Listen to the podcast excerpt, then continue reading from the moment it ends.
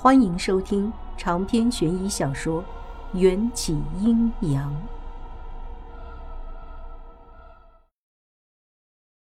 我去，刚碰到一个黄小颖，现在又碰到一个和迎战长得一样的小鬼儿，哑口无言，形容的就是我现在这个状态。我需要静静。女人，你去捡柴生火。小迎战理所当然的发号施令，那种高人一等的气质与生俱来。我抱着双膝蹲在原地，不想听一个小屁孩瞎叨叨。小迎战见我不理他，冷冰冰的小脸上立刻扬起两道剑眉。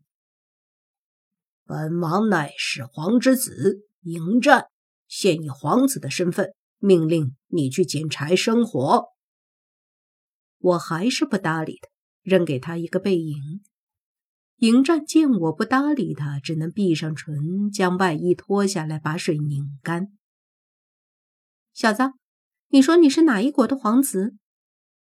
大秦国始皇之子迎战。切，你是说这里是两千年前的秦国？别闹了，放肆！本皇子从不说妄语，这是本王的腰牌，你看了便知。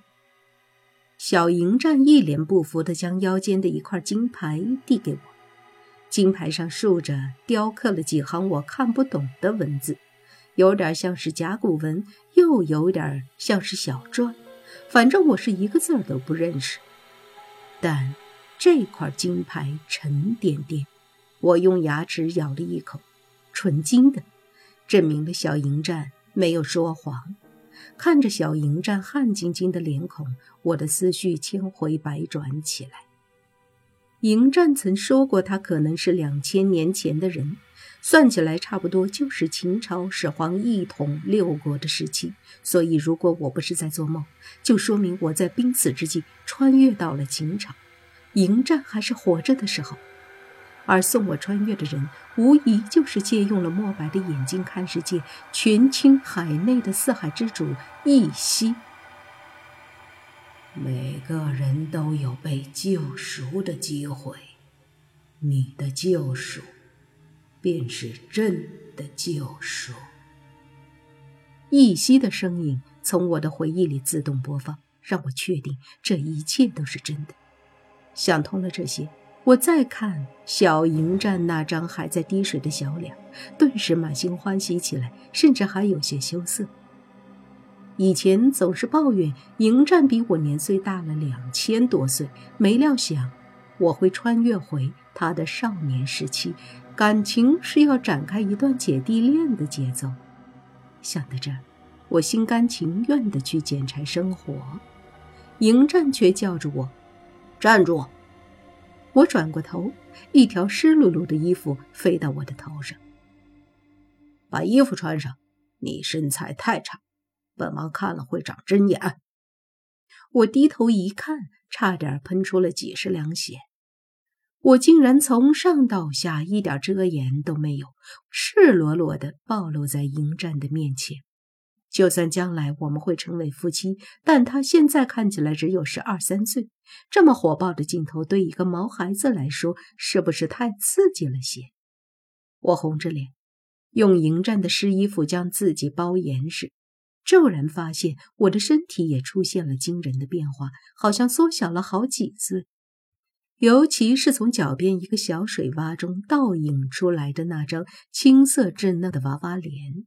看起来比迎战的岁数都要年幼，又摸了一把自己的胸，我去，竟然一点都没有发育。老娘竟然变成了一个十来岁的小女生。我像是被一群草泥马来来回回踩了好几遍，好不容易才想了个借口安慰自己：穿越成一个女人还算好的。想想那些穿越之后男变女的。女变男的案例，再想想那些穿越之后魂魄投胎到畜生身上的案例，物种没有改变，已经是万幸了。火堆升起来之后，我用连根树枝将迎战的衣服烘干，帮本王穿衣。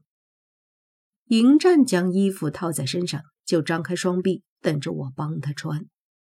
我想起迎战在家的时候也经常使唤我帮他穿衣服，想来这习惯就是现在养成的吧。只是我万万没想到，迎战真的出身于皇家，而且还是始皇之子。迎战生来就享有这般尊贵的身份，长大之后又道法超群。究竟是什么理由让他最后放弃飞升，不惜成为鬼也要留在人间？我一边思索，一边将迎战黑色的腰带系成了一个好看的连缀结。这种系腰带的方法还是迎战教我的。叫什么名字？我以为他是问这个结叫什么名字，随口说道：“连缀。”此名甚好，就是与你不般配。迎战误将连缀结当成了我的名字，我刚想纠正，就听见远处传来了几匹骏马四蹄翻飞的声音。快躲起来！迎战将我推到一处树丛里。末将呼驾来迟，请公子恕罪。一个穿着盔甲的将士从高头大马的背上跳下。跪在迎战面前，迎战的表情愈发的冰冷。饶是他还年少，黑瞳中的寒意也能将人冻得人心惶惶。刺客抓到没？抓到了，公子可要亲自审问。不必审，也知道是谁派来的。绑起来游街示众三日，然后狗头铡伺候。那可是胡亥公子的人，公子确定要铡了。将士还没说完，迎战冰冷的眼眸就落在他身上，吓得他立马改口：“末将遵命。”迎战说完，回头看了我一眼。我明明没移动过位置，他却露出了疑惑的神色，就好像看不见我似的。我想要对他挥挥手，骇然发现我的手竟然没了，变成了一只短小的鱼翅。我凌乱的不知所措，只能拍着尾巴。跳进身边的一个小水坑里，迎战狐疑的走过来，捡起地上他借给我的那件衣服，蹙着眉头与那将士一同策马而去。我把自己上上下下检查了好几遍，发出一声绝望的惨叫：“完了，物种真的变了，我变成了一条鲤鱼，不，是一条鲤鱼精。”不知在这个浅浅的小水坑里等了多久，我努力了几百次都没办法再变出人类的外形。当晌午的艳阳猛烈地炙烤着大地，小水坑里的水终于全部都蒸发了。就在我快要变成一条被晒干的咸鱼之际，一双光着的小脚丫步履蹒跚地向我走过来，温柔地将我捧在手掌，送回河流里。触碰到了冰凉的河水，我才感觉到自己脱离了奄奄一息的痛苦，彻底复活。用长在两侧的水汪汪的大眼睛观察着救我一命的恩人。不过，这位恩人应该也是我的同类。手指上长着粉色的蹼，脖子和背脊上布满了如火烧云一般艳丽的鳞片，一看就不是人类。我说你胆子也忒大了。刚出生就敢假装成人类，跑到陆地上和人类男性搭讪。我眨巴着大眼睛，不知如何反驳。如果我正义凛然地告诉他，两千年之后我也是一个人，一定没有人信我。我盯着眼睛上方四十五度角的位置上两团不着寸缕的大白兔，有点羡慕嫉妒恨。这只妖精。未免发育的太好了些吧？可怜我在现世时就是小白兔，穿越回了两千年前就直接变成了洗衣板，连一点起伏都没有。刚才被迎战看见我光溜溜的飞机场，实在是太失策了。你能不能先穿件衣服再说？我用嘴巴咬住一片海藻递给他，被直接无视。我说：“你是不是被太阳晒糊涂了？我们鱼类可是从来都不穿衣服的。”好吧，我第一次做鱼，只能闭上嘴，入乡随俗了。你叫什么名字？我游到一片树荫下乘凉。那个女子也抖了抖鱼鳞，变成了一条红色的泥鳅，凑到我身边。名字是什么？鲸也有名字了吗？当然有。那，他问我，那你叫什么名字？我叫。想起迎战叫我连坠的磁性嗓音，我微微一笑。我叫连坠，莲花的莲，点缀的缀。红泥鳅用它滑溜溜的尾巴挠着我的痒痒，说道：“连缀真好听，你也帮我取一个名字吧。”我逃到一片水草里，说道：“帮你取名字可以，但你要先回答我几个问题。”他回道：“好，你问。”我问道：“第一。”为何我方才还能变换成人，突然就失去了变成人类的法术？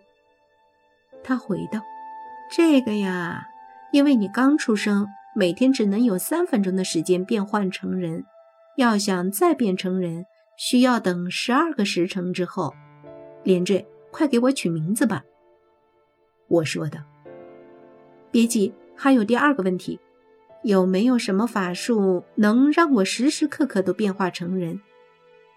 他答道：“这个嘛。”红泥鳅在水草里转悠了好几圈，才想起来，用上一十六个甲子，或许可以修炼成人形。再则，就要去求我们的水晶之祖了。我问道：“水晶之族？”他说道。你连这个都不知道，就是北冥妖王坤大人。连坠，你想好帮我取什么名字了没有？我喜欢红色。我赶忙问。还有最后一个问题，你答应了，我就给你取名。他高兴地回道：“快说，快说。”我说道：“那就是给你取名之后，你要带我去见见那位北冥妖王坤大人。”他开心地说道：“包在我身上，快说吧，我叫什么名字？”红泥鳅恨不得扑到我身上，逼着我快些降。我见他浑身如火，又喜欢红色，身形曼妙，凹凸有致，顿时有了主意。叫飞鱼如何？他问道。“飞鱼，什么意思？”我回答他。飞是一种很漂亮的红色，鱼代表的是战国时期楚霸王的妃子虞姬，同时也是形容一种非常好看的红色的花，叫做虞美人。想我堂堂医学系学霸，取个名字能难倒我？红泥鳅目瞪口呆，一脸崇拜地看着我，啧啧地咂着嘴。连坠，你真的好厉害！我从没见过鲤鱼精有那么好学问的。我回答他：“行啦，别拍马屁。喜欢飞鱼这个名字，就快带我去找北冥妖王吧。”他开心地说：“嘻，飞鱼遵命。”飞鱼是个行动派，说走就走，连个包袱都不准备。当然，这是我用人类的思维思考的。作为动物，它们孑然一身。以天为被，地为床。这一游就游了大半个月，穿越了大半个中原，从秦岭的凶河一直游到了极北之地，那个被称之为北冥的地方。北冥听名字感觉可能是一个冰天雪地的地方，实则却是一个四季如春的世外桃源。据说北冥妖王是人世间道行最深的水晶，他本可以飞升做一个小神，却因沉迷人间的歌舞升平，自愿遁入妖道。一说起北冥妖王，飞羽的脸上就会不自觉露出一副花痴脸，不问可知，一定是暗恋了人家许久了。看见北冥妖王的第一眼，我还当是一个种田的酒鬼，问话也不理。我们坐在他对面，他也是视若无睹。但他当将一个池子里的酒水全都灌进肚里，我才明白，这个妖王不仅有酒量，还有肚量。而他使劲喝酒的原因，乃是池子里不知被哪个神仙封印了一株万年人参，想要泡人参酒。估计又泡了一两个月，喝完了这一池子的人参酒，这位北冥妖王就居然从鼻子里喷出了鼻血。长篇悬疑小说《缘起阴阳》本集结束。请关注主播，又见菲儿，精彩继续。